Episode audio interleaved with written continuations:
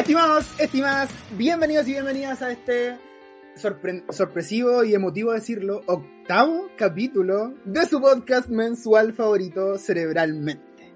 Mi nombre es Cristóbal, soy una de las cuatro robustas, elegantes y firmes patas de esta mesa llamada Cerebralmente. Y junto a mí tengo a mis tres buenos amigos, uno de ellos, el único, el grande, el nuestro, compañero de mil batallas, uno de los mejores psicólogos educacional que conozco.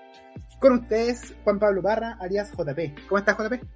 Bien, bien. Aunque debo admitir que no solamente educacional, también me dedico a la clínica, ¿sí? Ahí, acuérdense que tengo que tener mi espacio en la página para poder subir mi, mi fotito promocionándome. Si te lo vamos a dar, weón, te lo vamos a dar, para estar ahí. Excelente. Necesito gente. No, mentira.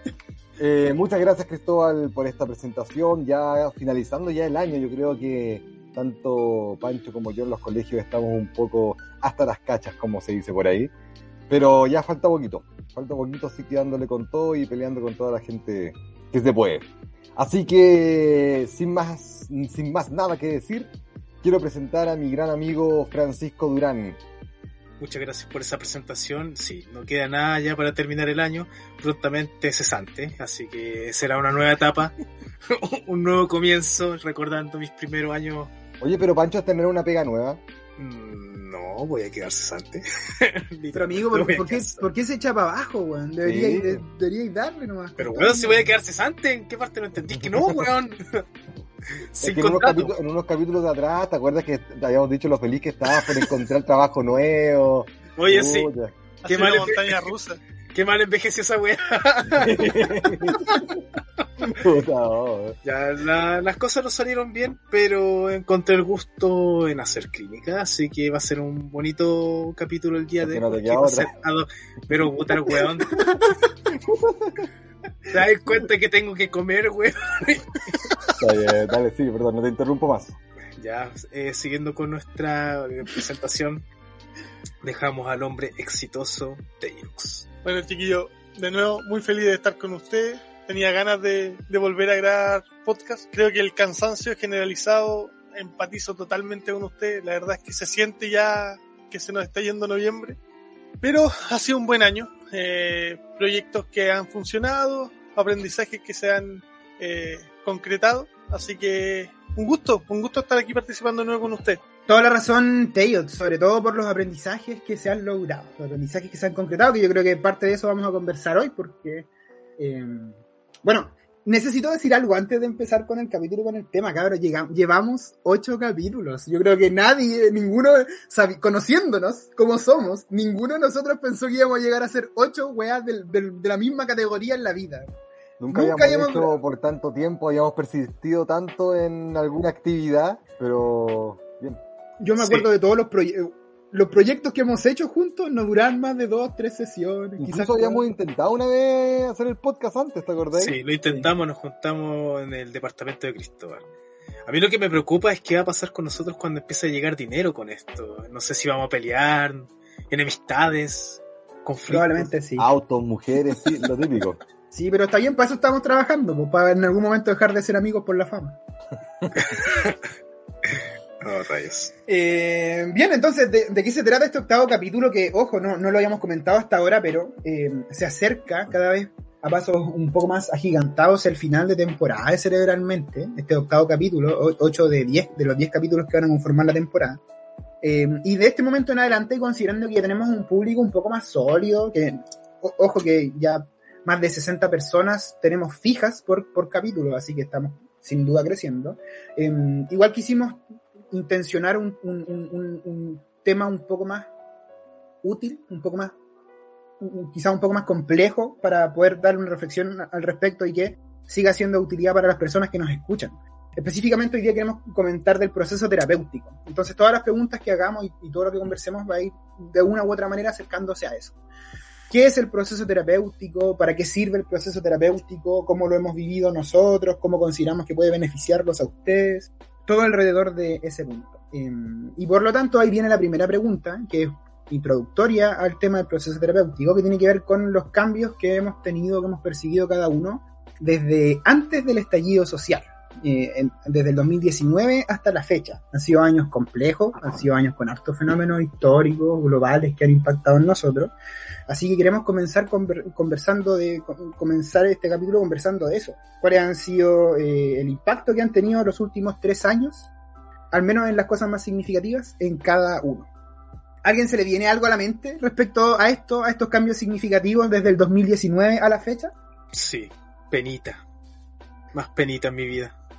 ¿En serio? ¿Más, más, más tristeza, No. más emociones negativas? No, yo creo que una de las cosas que afectó harto, porque tenemos que recordar que el 2019 partió con el estallido social. Algo que impactó a nivel nacional, todas las rutinas cambiaron, los, muchos trabajos se vieron involucrados en cambios de jornada. Eh, no sé, pues en mi caso yo después de la pega iba a marchar, entonces igual uno lle- llegaba estresado. Después vino la pandemia, ¿Iba a marchar? Marchaba hecho- de la pega a la casa. sí. oye, tú no hablís Cristóbal, weón, porque yo te vi marchar y diste harta pena. Amigo, espérate. Ojo con lo que vamos a comentar de, de aquí, en- de aquí en adelante, porque puede, puede impactar negativamente en nosotros, pero verdad, nosotros salimos a marchar juntos con Pancho. Y el buen, y el buen me dejó botado. el weón me abandonó. Ya, pero el weón, ¿cómo no va a saber correr, pues, weón? No, pero sí, weón, íbamos tres personas. Ya, esto lo voy a contar para que sepan el, el tipo de ser humano penca que es este weón. el Éramos- weón, el weón- mira, no, espera, antes de que cuentes, el Cristóbal me decía, no, si yo voy a marchar, yo voy a, me gusta ir a esa cuestión. Y el weón me demostró todo lo contrario. Amigo, weón. tengo argumentos para decir que esa weón es mentira. Yo- íbamos tres personas, íbamos con tu primo. Ay, verdad. Y los, y los tres corrimos y yo me mantuve con tu primo, weón. Estaba, ay, Buena. Correr de la Corriendo. mano. de la mano. Pero Pero- que la lacrimógena ahí de la mano corriendo. Romántico. Qué romántico. Cuando como esas fotos del estallido así, donde salen dos parejas un beso, aparece con Ay, su esa primo. Sí. Y eso fue el último contacto romántico que tuve. hasta ahora. Pero el punto es que los dos nos mantuvimos eh, cerca, po, moviéndonos cerca, corriendo para el mismo lado. Pancho desapareció. Cayó la primera lacrimógena a dos metros de nosotros y no volvimos a ver a Pancho como en dos horas, weón. Mal amigo. No, la, la cosa es que había que correr hacia. A ver, había que correr hacia Chacabuco, hacia un lado X de, de Concepción. Pero estos güeyes se fueron hacia Freire, donde está lleno de pacabineros. no pues que se quedaron atrapados. Ya, pero te interrumpí, amigo. ¿Qué, qué estabas diciendo además de, Ya, eh, bueno, el tema de las marchas, que fue una situación que impactó bastante. Y llegó la pandemia. Yo creo que a muchos les pasó que cuando llegó la pandemia era como que algo que, ah, ya, no creo tanto que haya llegado y de repente empezaron a subir los casos, empezó a llegar gente la- al hospital y ahí cambió todo. Bueno, y una de las cosas que a mí más me impactó fue el tema de, o afectó en verdad, fue el tema de la incertidumbre, el no saber qué iba a pasar a partir de ahora. Eh, ¿Esa cuál la tenías desde que saliste la UCI, vos? Oye, sí, ya, pero aquí se exacerbó. Ya, entiendo, entiendo. Ya, aumentó esa incertidumbre. Qué mal amigo este weón. Oh, ya, sabes cómo voy a estar bien desde ahora, ya, Cállate. ya, pero el tema de incertidumbre, de no saber qué hacer y, por ejemplo, al principio igual fue bacán en el sentido de que te dijeron, ahora tenés que trabajar en casa. Pero ya los- las primeras semanas, el primer mes, ya piola bacán, estáis en casa, estáis relajados de cierta manera, tenéis que cuidarte y todo, pero estáis de cierta manera relajados. Ya cuando empezó a pasar el tiempo y la, esta weá no terminaba, ya era estresante. El hecho de que todas tus cosas, no sé, pues papeles, o prender tu computador, y al menos mi escritorio del computador estaba lleno de weas del colegio, y era como, oh, pero bueno, esta weá no termina. Y lo otro, porque no podíais salir, pues, en ese momento estaba ahí en cuarentena total. No, Brigio, Brigio, por muchas, muchas razones. Y a- así como para consolidar algún aprendizaje que hayas obtenido o algún cambio que haya implicado en tu persona, eh, Pancho, en tu desarrollo, todas estas circunstancias.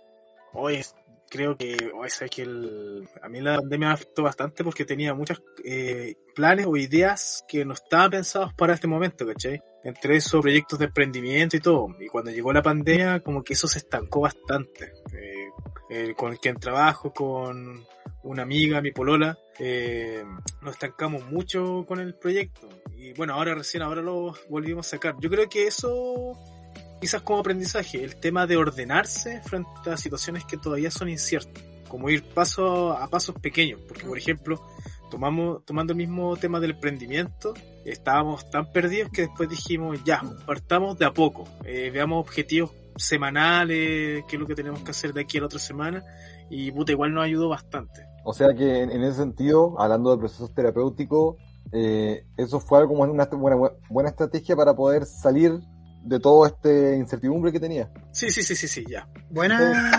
Estoy bueno, No, sí, sí es verdad, sí, igual uno si viene psicólogo eh, y son como los consejos que uno entrega a los pacientes o a los a estudiantes en los que uno trabaja, igual uno se olvida de esos consejos. Igual ¿Está es- deprimido? No se deprima. mira, mira los apuntes. Pero al menos esa fue mi experiencia. Creo que eh, siento que estoy saliendo como de situaciones conflictivas para entrar a otras situaciones conflictivas. Pero bien, creo que voy con más herramientas. Ya, súper. Buen, buen, buen aprendizaje. Bueno, o sea, no sé si llamarlo así como gran aprendizaje, pero muy buena recomendación. Esto de, mientras más incertidumbre existe alrededor de tu vida, poder proyectarte con metas más a corto plazo genera un poco de estabilidad que es beneficiosa. Entonces, bien, buen- buena cristalización de un aprendizaje. Yo creo, mira, para el, para el estallido, igual fue cuático porque yo estaba viviendo dos cuadras de Plaza Italia en ese momento, en Santiago. ¿Estás en Santiago? Sí, estaba en una productora de eventos con un amigo y estaba yendo básicamente con él y su pareja. Y, y la cuestión es que ya, pues quedó la cagada, ¿cachai? O sea, ve- veíamos lo- los pacos tirando lacrimógenas, buenos corriendo todo el día. Teníamos que cerrar las ventanas porque estaba todo pasado a lacrimógena. En la noche era acuático porque era como así como Chernobyl, ¿no? todo lleno de milicos, pacos, ¿cachai? Y a- al fondo como una, un soundtrack así como de Violeta Parra cantando así como súper lúgubre, lúgu- ¿cuál es la palabra? ¡Lúgubre, weón! Lúgubremente. Era- tenía su magia igual. De ahí Ah, pero como algo positivo, como que te fue atractivo el escenario. Claro, si te gustan los escenarios posapocalípticos. Claro. De ahí volví a Conce, de ahí volví a Santiago, estuve buscando pega y ahora estoy aquí en Valdía ya casi quedándome acá. Así Ya. que fue. Y la elección, cosas. mm, y, el, el movimiento a Valdivia, JP, fue por las mismas razones por, por las que te moviste a Santiago, con búsqueda de experiencias laborales. Claro, bueno, no, es que encontré una pega en Payaco, a una hora de Valdivia. ¿Cachai? Y como mi mamá y mi abuela viven en Valdivia, eh, bueno, y conocí a mi pueblo acá, en Valdivia, ahora estoy acá. ¿Y algún, con, alguna experiencia o aprendizaje también que comentar? Yo creo que. Aprendiste a vivir en el campo, pues weón. Hay, hay que, hay que, hay que cagarla. Yo creo que la cagué tanto que aprendí caleta. no, eh, mira, sin, sin alejarme tampoco mucho de eso, yo también eh, un poco de siete, en ese sentido estaba hablando un poco de enagrama. Yo hice muchas cosas y aprendí muchas cosas y desde ahí como que saqué realmente lo que me gustaba y yo creo que nunca voy a dejar de hacer cosas y moverme y haciendo, si me quedo quizás parado a un lado me voy a aburrir, ¿cachai? Entonces, bueno, ahí en los próximos capítulos vamos a hablar un poco de el 7, 6 enagrama más o menos, que soy yo. Así que eso, yo creo que desde mi punto de vista, el moverme, buscar cosas, aprender, es mi forma de, de seguir como evolucionando. Y eso que yo no soy una persona tampoco que viaje mucho, a mí no me gusta eso como decir, no, que quiero viajar por la India para quemarme en un huevo. No, no, así como es más nacional. Ya, pero nacional. lo dijiste como picar, hermano. ¿Qué, qué onda? Es ¿Qué que yo no tengo plata para hacer esas weas. no, así que eso. ¿Y Tellos? Me quedé pensando en lo del estallido social y la pega. Lo que pasa es que yo cuando vino todo el tema del 2019, yo estaba trabajando en un consultorio en. Puente Alto, eh, unas poquitas horitas, en las tardes, y rellenaba pacientes en las mañanas. Eh, estallido social, se acabó la pega del consultorio porque nadie se iba a meter al consultorio después de las 2 de la tarde porque estaban Claro. las marchas, entonces todos los que éramos a boleta de honorario, eh, ahí, hasta ahí quedamos. Entonces, seguido de eso, menos pega, vino el tema de la pandemia, más tiempo en casa y yo no tengo forma de hacer teletrabajo. Entonces, empezamos, Bravo. hubo un tiempo que estuvieron muy de moda los webinars. Oye, Todos los pero compadres Sí. haciendo estudios online, ya, un par de esas cosas, pero en cuanto a pega, pega, nada, ¿cachai? Entonces, fue un proceso donde, o sea, fue un momento o un tiempo donde empezaron a aparecer varios cuestionamientos. Empezamos primero con el tema del estallido social, empecé, a, a, leer un poquito, a revisar temas de cuestionamiento a nivel social, a nivel mundial, y eso fue derivando o terminó eh, decantando a cuestionamiento un poquito más interno. Entonces, los últimos tres años están dados por un crecimiento a nivel personal bastante importante, lo que yo creo que es el más importante que he tenido durante toda mi vida, porque esta vez fue un crecimiento un poquito más consciente. Entonces, a mí este, eh, tuve la, el privilegio de que el, este freno que nos pegó el estallido social y posterior pandemia, a mí yo pude mantener un poquito de estabilidad en cuanto a lo económico y me dio el tiempo para dedicarme a reflexionar sobre temas que quizás si no hubiera ocurrido este estallido social o no hubiera ocurrido esta pandemia, yo me hubiera planteado quizás 15 años después. Mm. Entonces, por ese mm. lado agradecido y, y, ah, y bueno, retomando después de la pandemia, la verdad es que no, no eh, me ha servido mucho y aparte he podido retomar también la carrera. Y eso, y cuando decía, por ejemplo, esto de los 15 años, como que es un cálculo que, que, genuinamente proyectaste en algún momento, como que de verdad te hubiese demorado tanto tiempo más en darte cuenta algunas ¿cómo, cosas. ¿Cómo saberlo? Es que al final todos estos cambios se dan por interacciones sociales o, sí, más, más que nada sociales, pero también eh, como conclusiones internas que llegas por, por planteamientos que te hace. Entonces, si no existió esa pregunta, ¿cómo saber cuándo te lo hubiera hecho? O cuándo saber que te la hubiera preguntado otra persona. No, no, no claro, porque depende mucho del contexto, porque pudo que haber sido cualquier cosa que pueda haber pasado, por ejemplo, un terremoto, que aquí en Chile que puede pasar, y tuviese quizás, hubiese quedado alguna embarrada igual, y tuvieses quizás preguntado en ese momento, ¿cachai? Claro, es imposible saber eh, cuándo tuviese hecho esta pregunta. Y, y en, en, en, la misma línea de, del resto, algún aprendizaje que podáis cristalizar ahora como en, concreto, eh, como como di, disminuirlo a, a, algo concreto es como complicado, pero darse tiempo para conocerse. Creo que más que eso, o sea, eso ya de por sí es mucho. La, la verdad es que el entrar conscientemente a tu mundo interior y, y cuestionarlo requiere esfuerzo, requiere tiempo y requiere ayuda. De acuerdo, muy, muy, muy de acuerdo. Pancho, ah, sí, el Pancho estaba haciendo cara, cara ah. hace rato. No, yo no estaba haciendo cara, weón. No, sí. caras de que quería comentar algo importante. No, ya pasó, pero queremos saber tu experiencia, Cristóbal. ¿Cuánto creciste? Ah, ¿Cuánto creciste, Cristóbal? Para los lados. Por favor. Oh, que soy. claro. Weón, soy mala onda. ¿Por qué no querías? Oye, igual, yo igual. Este, weón? De hecho, no, weón. Mi, mi condición física mejoró cuando estuve en el campo, weón. No, en comparación no a estar en, en no, no sé, el otro día te vi. Está bien cagado. Ahí, ahí nomás. Eh, bueno, me hizo mucho sentido una weá que dijiste respecto al cómo los proyectos que teníais se fueron, se vieron cancelados o, o pausados indefinidamente.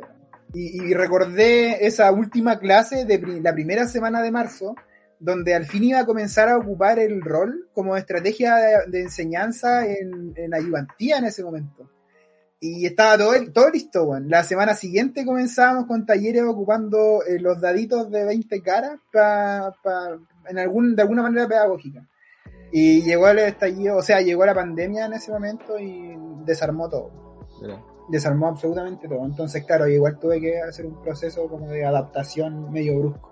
Pero si lo pudiese así como resumir, como sintetizar bien, yo creo que el mayor aprendizaje que tuve durante la pandemia fue darme cuenta que no iba a tener mis habilidades personales y mi propia personalidad completamente desarrollada a los 30. Como que esa era una expectativa muy ilusa que tuve durante los primeros años de mi vida, que yo decía, ya a los 30 como que empezáis la adultez, ya estáis medio formado, al menos en tu estructura de personalidad y en tus propias habilidades, así que de ahí para adelante como que todo va a ser más plano. Claro. Eh, y no, no, fallé absolutamente. Yo creo que estos tres años, si, si algo en, en, algo que me ayudaron fue en identificar todas esas set de habilidades en los que estaba bajos y de ahí en adelante comenzar a hacer cosas para desarrollarme en esos ámbitos. Y entonces ese, ese es el aprendizaje que podría como sintetizar como para la audiencia, como a los 30 no vas a tener resueltas todas tus dificultades a nivel social, emocional y cognitiva, ni por cerca. Es solamente un escalón más en un, pro, en un, en un proceso que dura toda la vida. Entonces, eh, me pasa en, en, en, mi pega, por ejemplo, que encuentro a bastantes cabros o, o, o cabras de unos 20, 20, a 25 años que se preocupan por no tener todo resuelto eh, tampoco lo vaya a resolver entre los 25 y los 30. Si no, no, no te metáis ese tipo de presión. Es muy, muy, muy difícil que tengáis todos los nudos desatados a esa. Bueno, el, No. eso, eh, bueno, igual pasa que estamos dentro de una cultura que es bastante acelerada. Como que el querer todo rápido, concretar los proyectos todos de manera rápida. De hecho, hace poco en La Pega me pasó una situación eh, bien particular con una apoderada. Así que permitan contarla, por favor. Depende, no nos vamos a meter en problemas éticos por esto. No, porque no voy a decir nombre. No voy a caer en eso. Un ejemplo. Dale, no. No pasa que eh, me estaban derivando el caso de un niño de cuarto medio que está con hartas dificultades, entre ellas baja motivación y mucha duda de qué hacer el próximo año. Y eso con todo lo que se viene con la prueba. Como protocolarmente se entrevista primero al apoderado para que te dé la autorización de trabajar con el estudiante. Llamé a la apoderada y la apoderada está como bien preocupada de que su hijo llegara a la universidad. Yo le preguntaba, pero él tiene claro qué es lo que quiere hacer, qué es lo que quiere estudiar, si en verdad quiere llegar a la universidad, quizá otro tipo de carrera, otro tipo de formación. Y no, que quería llegar, que ella quería que llegara a la universidad rápido, porque según ella, con eso iba a ser exitoso, con eso iba a alcanzar, no sé, cierta madurez. Y yo le decía que quizá era bueno pensar un año sabático para que él tomara una buena decisión, porque ahí presentándole como experiencia y algunos datos de la cantidad de estudiantes que se retiran primer año de universidad y que caen en un limbo de saltando de una carrera a otra, igual es alto. Y no le gustó lo que le dije, me mandó literalmente a la mierda. Así que, como que vivimos en una cultura demasiado acelerada, queremos todo rápido. Como que pensamos que mientras más rápido mejor. En ningún momento nos detenemos a pensar en los procesos que tenemos que cumplir. De hecho, lo que dice Tellex no encuentro harto sentido. El hecho de que esta pausa forzada no, no solo nos permitió estar con otros, eh, quizás con la familia o quienes viven con familia, pero también nos permitió estar mucho tiempo con nosotros mismos. Eh, no sé si les pasa a ustedes, pero eh, dentro del, antes de la pandemia ustedes hacían, no sé, pues, sus actividades diarias, ya sea jugar alguna en el computador o cosas así, después igual se tornó ya monótono y aburrido. No. Ah, sí. Sí, un poco. Sobre todo por el teletrabajo. Esto de estar mucho tiempo frente al computador trabajando, a mí me echó a perder mi rutina de juegos de computador después. Pero yo creo que también es un proceso madurativo, porque yo, por ejemplo, a los 26 años podía jugar desde las 9 de la tarde hasta las 3 de la mañana con el Pancho, básicamente, y, y contigo, pues si tú me metiste al juego virtual, ¿Al cual? al Giro. ¿Al giro? ¿Todavía lo jugáis? Y no, sabes que no, o sea, he jugado muy poco y ya casi no estoy jugando. Como que llego, bueno, llego a la casa hecho mierda, entonces. Estáis madurando, estáis madurando, JP, weón. Mira. Casi no estoy jugando. Cacha. Qué que- triste, nos convertimos en lo que siempre odiamos. No, pero no jugando video- videojuegos, pero por ejemplo, si sigo jugando otros juegos de mesa, ¿cachai? y otras, otras cosas. Con mi Claro. No, mentira. Bueno, yo creo que en- el fondo todo este tipo de experiencias, eh, de lo que hablan al final, es de desarrollo personal, en, de- en- en mayor o menor nivel, en mayor o menor medida, pero a través de las experiencias que hemos ido comentando, igual son un reflejo en parte de cómo hemos ido creciendo durante estos últimos tres años. Y eso es lo que queríamos enganchar con el tema del proceso terapéutico, porque no es la única manera, pero una buena manera de crecer o de desarrollarte personalmente es con procesos terapéuticos efectivos. Entonces hacia allá creo que deberíamos mover la conversación ahora respecto al proceso terapéutico y sobre todo a las experiencias que hemos tenido nosotros como, como, como bueno, dentro, dentro del proceso, ya sea como terapeutas, en el caso de nosotros tres, a excepción de Teyot, que viene de otra profesión, o como, eh, como paciente o cliente, dependiendo de- de- de- de- del enfoque que le demos, ahí don- donde creo que todos hemos pasado como, como pacientes, clientes, todos hemos ido a terapia. ¿Cómo, cómo, cómo ha sido la experiencia de ustedes? Primero como cliente, eh, ¿han- ¿han ido? ¿Les ha resultado? Mi primera experiencia fue a los 12 años. ¿Ya? ¿Y por qué llegaste a terapia? Teo? Porque Mm, por todas las qué circunstancias promiscuo. que me tocó vivir cuando era más chico, eh, el- mi- a mi madre le pidió, un juzgado le pidió que eh, me tenían que llevar como por seguridad mía a verme en- como a terapia. Y Ujú. el compadre, el psicólogo me vio y me dijo, no, está súper bien. En Ya, una sesión de 15 minutos. Y se saltó un montón de weas que pudo haber visto en esa sesión, güey. El compadre no sé si habrá estado apurado, no sé si eh, le pagaban porque viera paciente y no por efectividad de... pero ¿Y era simplemente, particular? eh, no, parece que ¿Un estaba dado por el juzgado, claro. Eh, pero eso fue, me vio, me hizo, creo que me hizo un par de preguntas, me hizo dibujar algunas cosas y me dijo no, que estaba súper bien y que, y que no, no me preocupara. O sea, que ella no se preocupara. Bueno, e- eso en el fondo habla de la importancia del... Cada una de las etapas del proceso terapéutico tiene gran importancia, pero eso habla sobre todo de la importancia del diagnóstico inicial. Porque a ver, Efectivamente. a ver, claro, hablándolo bien, desde un enfoque sistémico, en una sesión sí podrías lograr cosas o saber si la persona está bien o mal. Pero en 15 pero- minutos, No, no, no, por eso, digo, una sesión, ¿cachai? O dos. Pero un 15 minutos no logras hacer nada, pues, ni siquiera saber qué es lo que le pasa a la persona. Extiéndelo un poco a 20, 25, pero más No, que yo eso- creo que más, yo creo, por eso digo una sesión, una hora, ¿cachai? claro, porque primero tenéis que generar un vínculo. po. Claro, primero, claro. primero No te tenéis que hacer nada. Sí. No, yo no me acuerdo ni la, ni la cara ni la voz del bueno.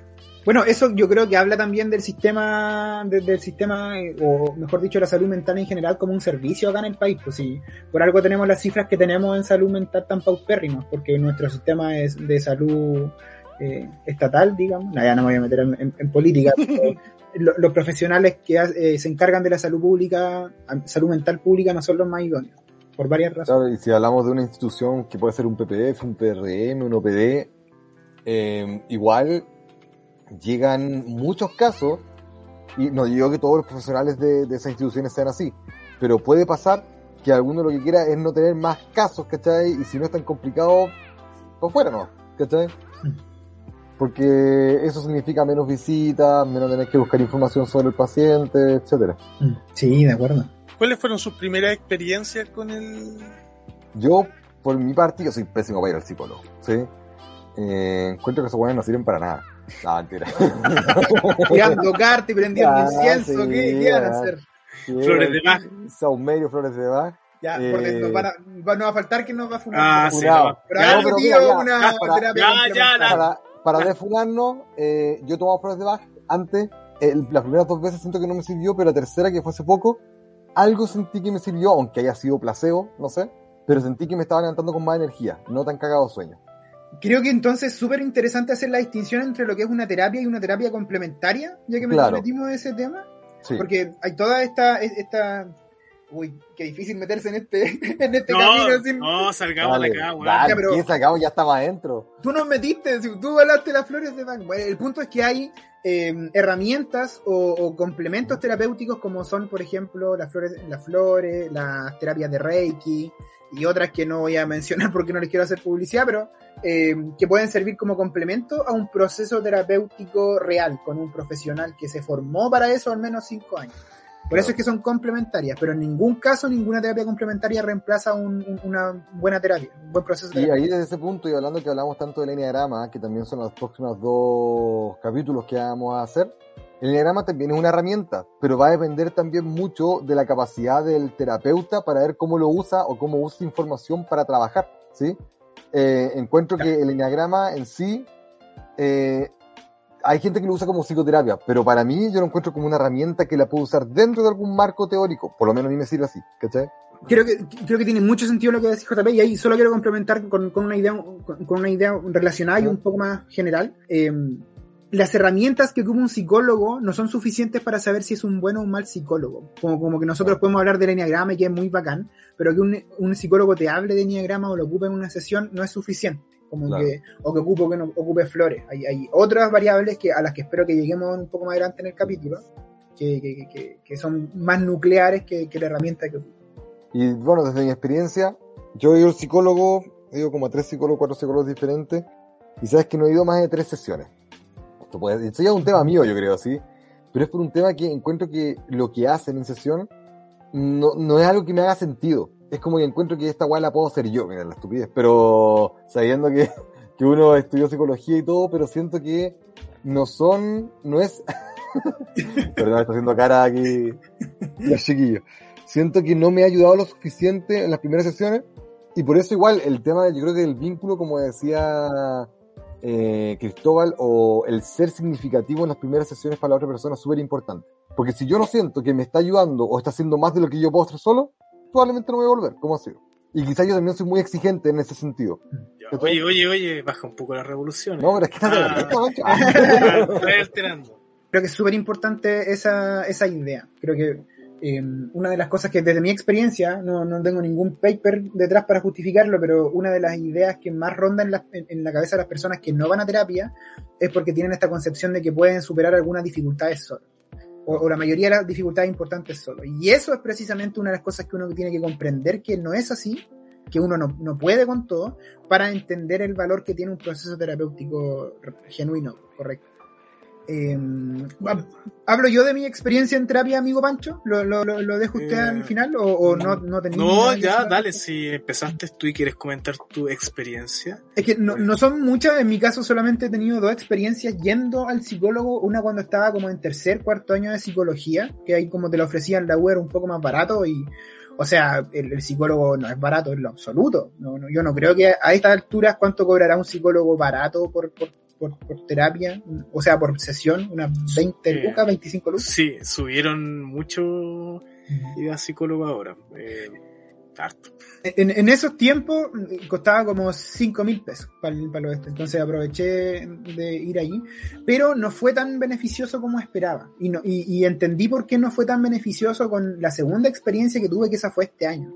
Y, y esta sí fue súper buena. Yo creo que la gran diferencia fue que a esta segunda terapia fui con objetivos bien claros. Había algo en específico que quería desarrollar en, en mí y, y, y, abordar algunas dificultades de mi vida con, con, con, esto, pero ese era el norte y nunca lo perdí. Entonces eso, eso es tener conciencia de eso, me permitió saber si la terapia iba avanzando o no, claro. si era el terapeuta correcto, la cantidad de tiempo que tenía que dedicarle. Creo que ese sería un, un, una recomendación que le haría a una persona que está pensando en ir a terapia. Eh, dale una vuelta al por qué consigue un, aunque, aunque el objetivo se vaya modificando a lo largo de las sesiones, pero consigue un objetivo que quieras alcanzar, sea cual sea, pero que te sea significativo, y ese es un buen punto de pie inicial. Fue, fue teleterapia y funcionó. Yo no, no, no, no, des, no descartaría la opción de la teleterapia de, de, de lleno. Tiene, tiene sus ventajas. En mi caso, igual han sido súper pocas las experiencias desde psicólogo. Eh, he participado de varios como actividades grupales, como experiencias que me han servido bastante. Entre esas, la que conté en su momento cuando eh, me descompensé con un trabajo en la universidad. En sí, el capítulo pasado. Eh, también diplomado, un diplomado de, que se llamaba Alba Bounty, que servía harto porque era un trabajo muy experiencial. Pero no he ido a psicólogo porque básicamente mi pareja es psicóloga entonces, igual eh, hablamos harto. Hablamos harto de, por ejemplo, situaciones que me ocurren a mí. Y como ella tiene harta experiencia en clínica, igual me da a entender varias cosas. Si bien obviamente ahí se pierde de cierta forma la objetividad que uno se espera tener en un proceso terapéutico, pero lo bueno es que es como bien confrontacional. Pues. Entonces igual me dice las cosas como deben ser. La gata es súper cuática, weón. Es cuática, weón. No es cuática, pero... Es una persona, pero cuática. ya, pero eh, al menos por, yo creo que por ese mismo motivo no he ido a, a, un terapeuta, porque igual tampoco siento que en este momento lo necesite. Sí, por ejemplo, ando con menos energía, pero no es que ande estresado por la vida, así ya al punto de que se me caiga el pelo o que no pueda hacer mis actividades diarias. Por ejemplo, el primer mes que empecé a trabajar de nuevo, sí me costó adaptarme, como para volver a tomar eh, las rutinas que hacía como actividad deportiva. Pero ya el pasado el mes ya las volví a retomar, obviamente son los tiempos distintos, pero tampoco es algo que... Es... Ahora, yo creo que también hay procesos, no quiero decir normales, pero son más normativos. Por ejemplo, el estresarse a final de año con tanta pega es algo que casi sucede todos los años, entonces no es que, o sea, puede, no digo que no sea para ir al psicólogo, porque tú puedes ir, te puede ayudar mucho en ese sentido, a ordenarte y cosas así pero hay procesos de que, que igual nos van a afectar y no por eso son patologizantes, por así decirlo. De acuerdo, yo creo que más que, más que el pro, más que el proceso, lo importante ahí sería cómo se percibe, como que claro. efectivamente hay muchos estímulos, muchas circunstancias en la vida que van a generar altos niveles de estrés o de emociones complejas, eh, pero si la persona no las percibe como desbordantes, si sigue claro. funcional, claro, ahí el, el, el análisis puede cambiar. Eh, aquí me, me hace algo un poquito de, no, no sé si de ruido, pero Ya, ya no va a cagar, ya no va a cagar este weón. Ya, ¿con qué, con qué autor vaya a sacar ahora? Lúcete, weón? weón, ya lúcete, si no queréis dejar en vergüenza, weón. Lo que pasa es que suena mucho a, la pince- a, lo, a lo que se suele decir es que necesito estar enfermo para ir al psicólogo, necesito estar sintiendo alguna limitación para realmente ir a la terapia, o puedo ir simplemente como para buscar alguna, para buscar Sí, algún, Siguiente lugar, algún, algún aspecto de mi, de mi ser que puedo como mejorar, cambiar o analizar. Lo que pasa es que yo, yo he visto todo este proceso porque igual durante este año tuve la oportunidad de eh, ir a, a terapia de una manera como de, de elección, de querer ir, intencionar ir a terapia, eh, dejar la arrogancia de, oye, si yo estoy sano, yo estoy bien, no necesito que alguien me eche una mano. Deja eso de lado, date el tiempo, anda, ábrete a la oportunidad de, entrar en este proceso terapéutico. Y lo que me llama o, lo que rescaté de él fue que el psicólogo o la terapia tiene esta capacidad de cambiar los signifi- el significado. Es como cambiar como la, la idea central quizá o como tú estás viendo desde el fondo o estás reaccionando desde el fondo. Entonces, a veces sí, es verdad, eres funcional, pero hay cosas que puedes cambiar si es que las quieres cambiar. Como que si está la intencionalidad de, de mejorar un aspecto tuyo o si está la intencionalidad de, de profundizar en un área que quieres mejorar, está terapia y puedes sumergirte en ese proceso, pero tiene que estar eh, la motivación, o, o quizás no la motivación, la intención de entrar en él. Claro, y ahí podríamos hablar un poco sobre lo- lo- los pasos de la fase de cambio, los pasos de la fase de cambio de Prochaska y Clemente, no sé si se acuerdan el tema de, que se usa mucho en el tema de drogadicción. Cristóbal. Sí, hermano. Yo solo estaba sonriendo porque estaba feliz del contenido. ¿Sabe algo este weón? Claro. Después de ocho capítulos con Claro. algún aporte. que habla un poco de los precontempla- precontemplativos, contemplativos, preparación, que se refiere mucho al, al proceso en que llega una persona. Se habla mucho del tema de drogas, pero también se usa para el tema de cambio en terapia. El precontemplativo es esa persona, por ejemplo, que llega al- con el juzgado. Sí, dime. Ya, eh, ya, vale, situémonos, situémonos, que, que creo que no, no comprendí la primera parte. Hay como tres tipos de personas, hay como tres tipos de No. estados en los que uno puede llegar a terapia. No, no, son, son más. Yo dije tres. ¿sí? ¿Ya? Eh, no me acuerdo exactamente todo en este momento, pero. eh, Pero como está- cuántos son, así como para hacerse una como- idea. pero son como siete. Ya, vale. Mira, te los digo al tiro. Pero el primero es el de precontemplación, que es, por ejemplo, esta persona que llega desde tribunales, ¿cachai? Entonces, yo no tengo un problema y no necesito cambiar nada, ¿sí? Y mira, desde, estoy justo haciendo un diplomado y nos decían que este, so- es difícil trabajar con estas personas, ¿sí? Entonces, en des- desde ese punto, es bueno hablar con, con el paciente y decirle, ya, no tienes problemas, tú no consigues problemas, pero sí tienes un problema. O sea, la familia, las personas que te rodean te mandaron para acá. Y eso ya es un problema para ti. Entonces empezar a enganchar desde ahí para generar un vínculo. ¿Cachai?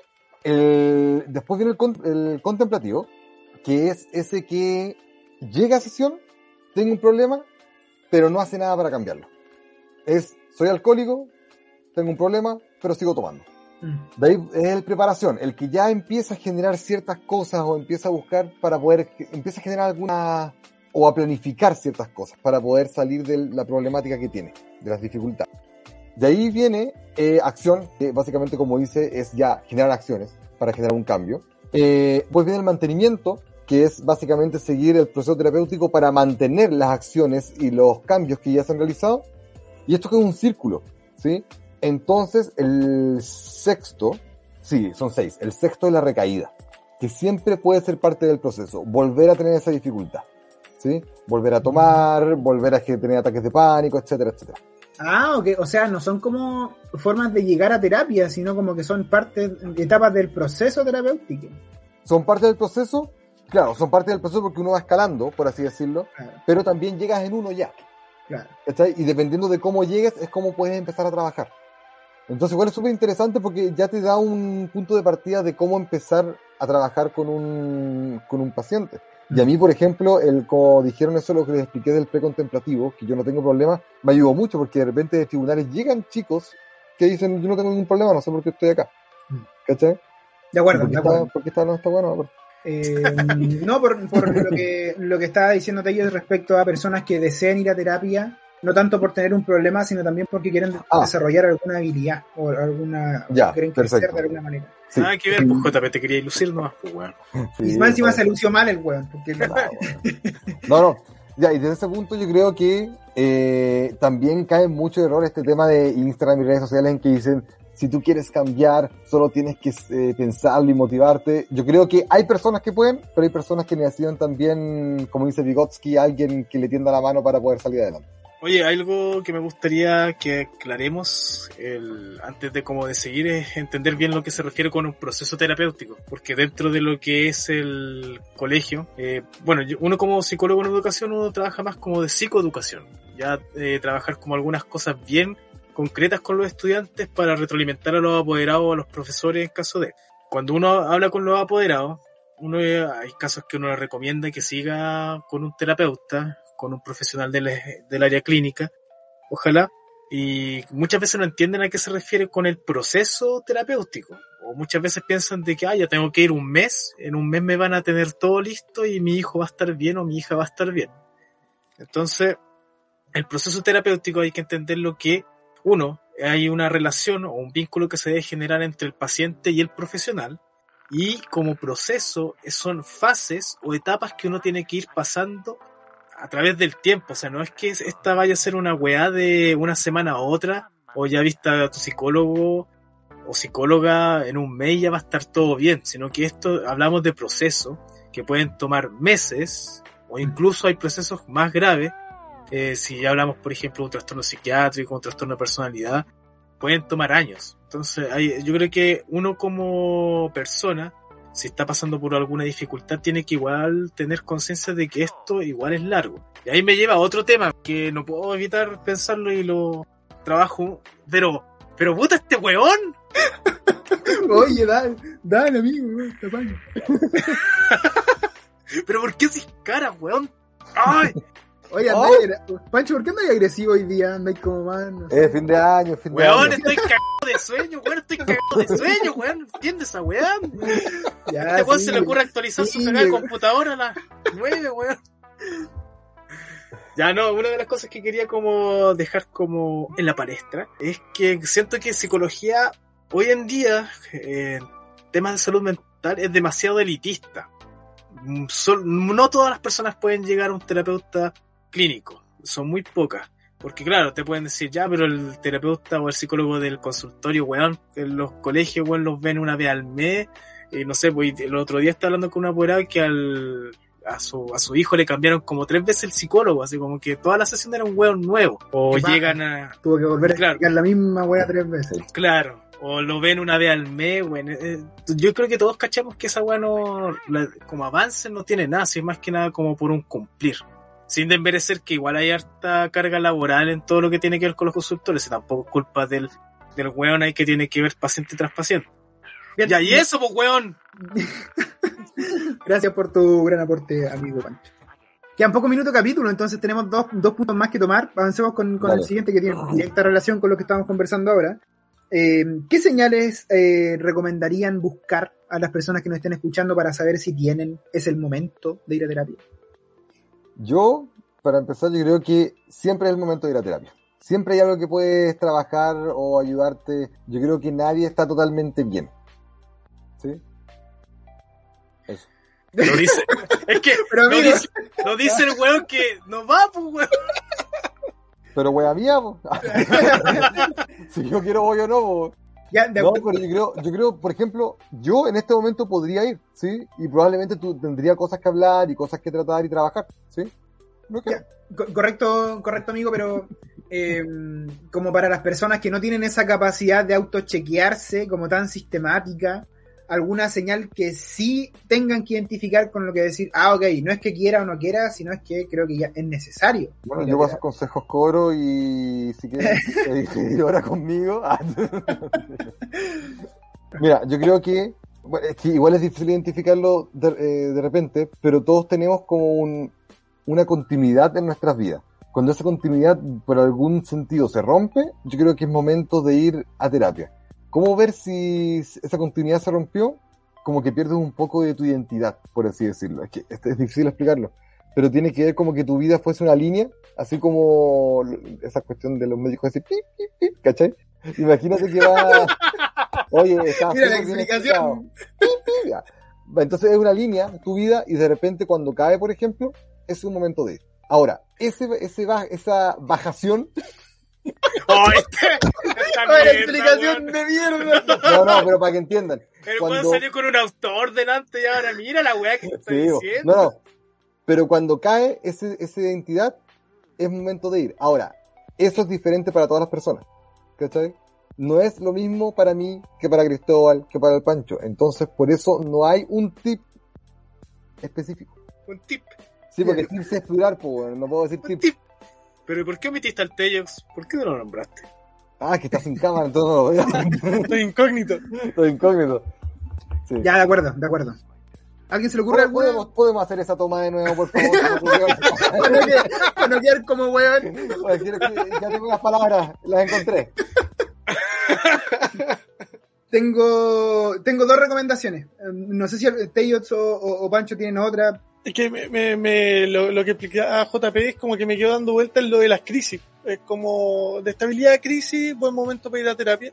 Lo otro es, según yo, el tema de las emociones. El no saber manejar tus emociones, eh, sentir que te eh, desbordan o tener, por ejemplo, pensamientos recurrentes, eh, cosas que te traben, eh, tanto socialmente, mentalmente, en tu día a día, sentir que, a ver, la vida no es fácil, no, no es todo regalado, pero hay pequeñas cosas que sí sientes que andas con una carga, una mochila, y la vida no debería ser así. Hay pequeñas cosas que te las podrías sacar de encima, que pueden ser pequeños cambios, pero es una larga carrera, entonces sacarse un poquito el peso de la mochila te va a ayudar. Puta la weá, weón lo explico mejor que yo, weón. Y sin un año de, ah, de Sí, psicología. de- psicología. El Tejox nos volvió. no. No, gracias. Sí, sí. Estoy de acuerdo. Igual Eso era lo que que- quería. Eso era lo que Eso quería. exactamente lo que quería decir. Eh, miren, tengo, tengo otros dos comentarios que agregar. El primero, creo que es útil que hablemos de la somatización. eh, como, como este, o este fenómeno que ocurre cuando dificultades en tu eh, dimensión afectiva o cognitiva generan eh, enfermedad o algún malestar a nivel físico o biológico. Por ejemplo, cuando te palpita, no sé si es palpitar, cuando te tirita el párpado, ¿sí? Por estrés, eso, eso es una somatización física. Cuando tienes el colon irritable, eh, por, por, por razones emocionales, eso también es una somatización. Ahí creo que un- una buena recomendación que daría ahí, o una buena señal que buscaría es si hay, si estás somatizando, porque todos podemos somatizar en, en- distintos niveles, pero si estás somatizando a un nivel que eso impacta negativamente en tu funcionamiento diario, yo creo que esa es una buena señal para saber que tienes que ir a, a- a un proceso terapéutico. Porque, ok, si te, si te tirita el párpado por estrés una vez cada dos meses o una vez al mes, ok, puedes lidiar con eso, pero si genuinamente tienes problemas de colon irritable, de colon irritable todos los días de tu vida por estrés, eso es algo que tienes que trabajar porque claramente afecta a tu funcionamiento. Esa por un lado. Y la segunda es algo, retomar algo que dijo el Teyot hace un rato que tiene que ver con el desarrollo o el crecimiento personal. Yo creo que identificar que tú puedes ir a terapia para desarrollar alguna habilidad, más que para superar trauma o para elaborar emociones negativas, también es una excelente razón para ir. Es una excelente razón para ir. Eh, así que igual le, le- le daría vuelta a esa otra, a esa otra visión, como del, del- del desarrollo, del progreso. de eso. Pancho, no sé si tienes algo más que agregar antes de pasar a la Eh, última a ver, pregunta. para complementar, yo creo que, bueno, si te está pasando en, en distintas áreas de tu vida, ya sea en relaciones de pareja, relaciones de amistad, tema laboral o de estudio, eh, dificultades, que más encima quizás la misma dificultad que se re- repite en distintas áreas es porque es bueno hacerse un chequeo, o sea, consultar más con un profesional. Lo otro, y yo creo que lo más difícil de todo, es el no engañarse a sí mismo de que estás pasando por una situación conflictiva. Voy a contar otra anécdota que me pasó en la pega. Eh, bueno, tuve una pequeño impas eh, esa semana, así que yo anímicamente no andaba muy bien en el trabajo, ¿cachai? O sea, lo hice notar y todo, y, y, por ejemplo, algunos colegas te acer- se me acercan y decían, oye, pero si no importa, es pega, es pega, ¿cachai? Y me, me tocó que uno de mis jefes directos me decía, Pancho, no te achequís si la weá es pega, después se te pasa. Y yo le decía que esa weá no funciona así, pues es imposible que vayas a separar todo lo que ocurre en el trabajo y después vayas a volver a tu casa como si nada, si tuviste una pelea, un conflicto dentro de la pega, ¿cachai? El tema es que este weón, como un mes atrás, el weón está quedando pelado, pero hacía cagar por estrés, pues, por la misma pega. Entonces, eh, esa inconsistencia o incongruencias como del argumento que dice, mucha gente no se da cuenta. El weón está igual de estresado, solo que el weón no lo, no lo dice. Pero ahí la pelada que tiene está contando todo. De acuerdo, de acuerdo. Muy buen ejemplo de una somatización. Lo pasa para hoy en la pega, man, porque está dando pena, man. ¿Quién, yo? Sí, eh. Yo solo una vez recuerdo haber escuchado a Pancho hablar algo bueno de su pega actual, que es cuando lo No, contó. todavía no llegué, no iba. Cuando, cuando, cuando encontró la pega. Oye, sí, oye, sí, los colegas son buena onda, o sea, hay otro tipo de dificultades. El tema es que no resultó, pero este proceso me sirvió para darme cuenta que en verdad me gusta hacer clínica. Bien, Buena. Y ahora me quedé pensando si la entrada que tengo es porque no fui a terapia antes. claro. Somatizando. Bien, y llegando ya a la última, al último punto que queríamos abordar en este capítulo. eh, ¿Cómo saber si un proceso terapéutico está funcionando? ¿Cómo saber si debería continuar un proceso terapéutico? O algunas señales que ya sean suficientes para saber si definitivamente este psicólogo no, no es para mí. Eh, antes, antes de, darle la palabra, quiero complementar un poco esta idea porque si algo que me di cuenta cuando estamos en quinto año de carrera, sin ánimo de criticar a ningún compañero, ¿ah? no tengo esto no lo estoy diciendo por nadie en especial, pero muchas personas, muchos compañeros querían salir de quinto año directamente a hacer terapia, a hacer clínica. Sí. Eh, qué peligro andante, qué peligro andante que alguien sin preparación y no con suficiente experiencia práctica ofrezca servicios de clínica. Yo creo, siempre he pensado, y lo he dicho muchas veces, que psicología no te prepara para salir a hacer clínica. Psicología lo que hace es mostrarte las líneas para poder hacer clínica. Pero te acordás que nosotros incluso practicábamos como en sala de espejo, pero nos daban como una pauta casi para romper el hielo nomás.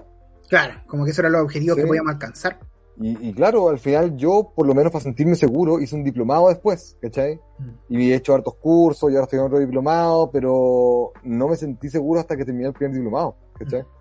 Básicamente, por- no tanto por, por mí, sino que también porque estoy tratando, estoy trabajando con otra persona. En el fondo, no, no importa la universidad, no importa el año en el que saliste, el punto es que te puede tocar un psicólogo malo o psicóloga mala, es un hecho. Hay psicólogos Sí. y psicólogas que son incompetentes y que están ofreciendo servicio y debería, uno debería tener la capacidad para poder identificarlo y saber, ok, estoy perdiendo el tiempo con, con Claro. esta persona. Eh, Así que por eso creo que es útil que hablemos de esto. ¿Y hay alguna señal o algo que ustedes consideren que es útil identificar para Mira, saber, ok, Mira, yo, yo bien, bien breve, yo creo que si después de la primera sesión tienes ganas de volver, es un súper buen, una súper buena señal. buenísima. Así de simple. ¿Sí? Súper, súper, yo creo, gran, gran recomendación. Eh, Deyots, Pancho. Yo estoy en una disyuntiva. Lo que pasa es que el psicólogo que me tocó, que pude ver este año, una de las cosas que nombró fue que iban a haber sesiones en las que yo muy, muy probablemente quizás me iba a enojar con él. O quizás después no iba a tener ganas de volver. Que era cuando se tocaran temas un poquito más sensibles, un poquito más personales. Eh, eh, no, no sé cómo dejarlo ejemplificado, pero quería tratar de dar a entender que cuando toquen eh, sesiones difíciles o toquen, eh, te toque llegar a un insight o te toque darte cuenta de algo que estaba muy escondido dentro tuyo, iba, iban a tocar eh, fibras eh, sensibles. O sea, el proceso terapéutico no son arcoíris y flores, es un proceso difícil que va a requerir esfuerzo y constancia. Entonces, supongo que dejando eso dicho, se pueden inferir varias cosas. Se puede inferir que quizás si no estás sintiendo eso, quizás la terapia no está llegando a donde tiene que llegar. Quizás tienen que haber estas situaciones. No, no digo que vaya a salir llorando las sesiones todas las veces, pero tienen que haber sesiones que toquen lugares un poquito más profundos en tu ser. Deyots, estáis pegados como cuatro comentarios muy buenos durante esta, este capítulo, man. Sí, eh, creo que Teyox. Lo tenemos que cambiar, este weón ya no, ya no nos sirve como el palo blanco de, de este programa, definitivamente. Oye, tengo, tengo algo que complementar con lo que dijo Teyots, pero no sé si Pancho quería referirte algo directamente a eso o... o- No, que bien concreto. El, yo creo que una de las buenas señales es que en cada sesión ojalá te vayas con alguna respuesta o también con una incertidumbre, alguna duda. Eh, por ejemplo, dependiendo de las líneas teóricas, uno generalmente le puede dar ciertas tareas al paciente dentro de las sesiones que va teniendo. Porque dentro de la sesión, claro, como dice el TEJX, ayer pueden haber harto insight y que el paciente se dé cuenta de varias cosas que antes no se había percatado.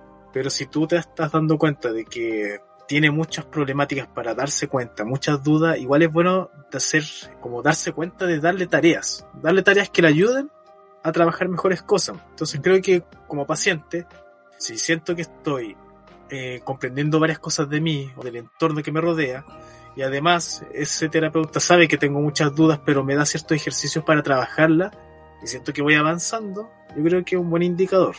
Súper, súper. Esta era la idea que quería, que quería complementar respecto a lo que dijo el, el, y que creo que es una síntesis de un par de cosas que hemos comentado también a lo largo del capítulo creo que hay dos, y esto es solo mi experiencia, yo no soy psicólogo clínico, así que si hay un, un psicólogo clínico escuchándome y cree que estoy equivocado, puede que tenga la razón.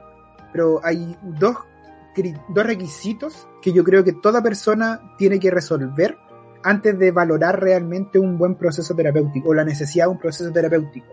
El primero, que ya lo habíamos tomado durante este, durante este capítulo, es entender que a veces hay problemas que uno no puede resolver solo hay trabas que uno no puede resolver de manera, por mucho que tú por mucho que dediques días y días a estar sentado en una silla contigo mismo dándole vueltas, no eres suficiente para resolver el problema y punto. Y eso no lo puede explicar de muchas áreas, lo puede explicar desde la psicología social con los sesgos, lo puede explicar desde la psicología evolutiva con las experiencias que nos forman, que forman nuestra personalidad, lo puede explicar desde la neurociencia con las limitaciones en, en, en, en el procesamiento. Nosotros somos seres limitados y por lo tanto no somos suficientes para resolver todo. Entendiendo eso, uno entiende por qué es importante compartir y significar nuestras experiencias con en, interacción con, con, otras personas. Pero el segundo punto, que yo creo que es igual de importante que ese, es entender que un amigo nunca va a ser tu terapeuta. No puede. Tú puedes uno puede entender que la interacción puede, permitir darle otro sentido a las cosas, pero no puedes con, ese argumento reemplazar una terapia con un carrete o una conversación profunda con tu amigo, porque hay algo que un amigo no necesariamente debería hacer, y ahí voy a, a lo que estaba comentando Teyots, respecto al proceso de confrontación. Hay muchas cosas de temas personales tuyos que si se abren esas heridas, si tú abres esas puertas, puede hacerte, eh, puede emerger muchas emociones negativas con las que tu amigo o esa persona cercana no tiene por qué lidiar o quizás no sepa lidiar. Y creo que esa es la gran diferencia con un terapeuta, que la terapia se da en un, en un encuadre, en un ambiente seguro, en el cual están las condiciones para que emerja la confrontación y ahí se puede dar este fenómeno de que eh, emociones negativas transferidas a tu terapeuta y todo, pero se van a dar en otro contexto. Y ese, e, esa es la segunda razón que yo creo que se debe entender para saber, ok, necesito un proceso terapéutico para que me, ayuden en mi vida. Entonces, en el fondo, ¿cuál sería la pregunta que estábamos resolviendo? Era cómo saber si mi proceso terapéutico está funcionando, ¿cierto? Claro. Yo, creo que ahí una, una, señal sería, em, estoy sintiendo que esto está progresando de alguna manera, ni siquiera si me estoy sintiendo mejor, pero siento que esto está avanzando hacia algún lado, no estoy estancado, si siento que cada sesión que pase estoy avanzando en algo, estoy como desatando un nudo, indiferentemente de la emoción positiva o negativa que emerja, creo que es un buen indicio. Que deberíamos cerrar el, capítulo, tiene que ver con, conectarlo con los dos últimos capítulos que quedan. Una de las cosas, una de las ideas principales de este capítulo fue el desarrollo personal, el, desarrollo integral como, como ser humano a lo largo de, la vida, ¿cierto? Eh, y para eso uno puede ir a terapia y para eso también hay herramientas que sirven para conocerte a ti mismo, para desarrollarte como persona. Una de esas herramientas es el enneagrama. Entonces nosotros hemos comentado el enneagrama varias veces al revés. ¿Por qué haces caras panchos y yo creo que igual te hace sentido? Eh, sí, algunas cosas, pero no, el enneagrama es inevitable no acordarme de los caballeros del zodiaco, weón.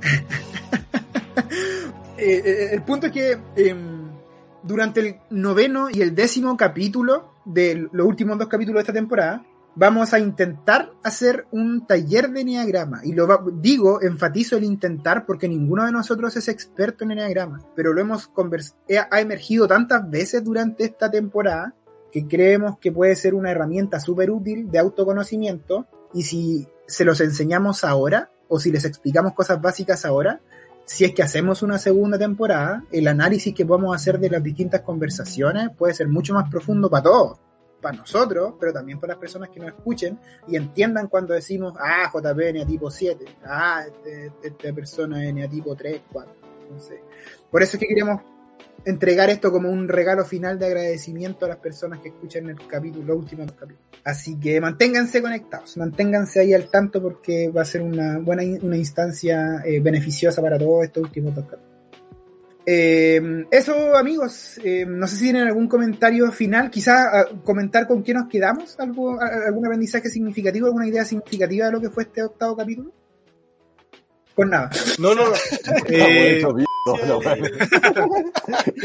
La importancia del crecimiento personal, supongo. eh, y dejarlos invitados para los próximos capítulos que el Enneagrama como una buena herramienta para darte un tiempo para conocerte, eh, quizás profundizar un poquito en ti, analizarte de cierta manera. Ciertamente mejor que el horóscopo, así que invitados Nos cagó, pues dijo enagrama y horóscopo en la misma frase, weón.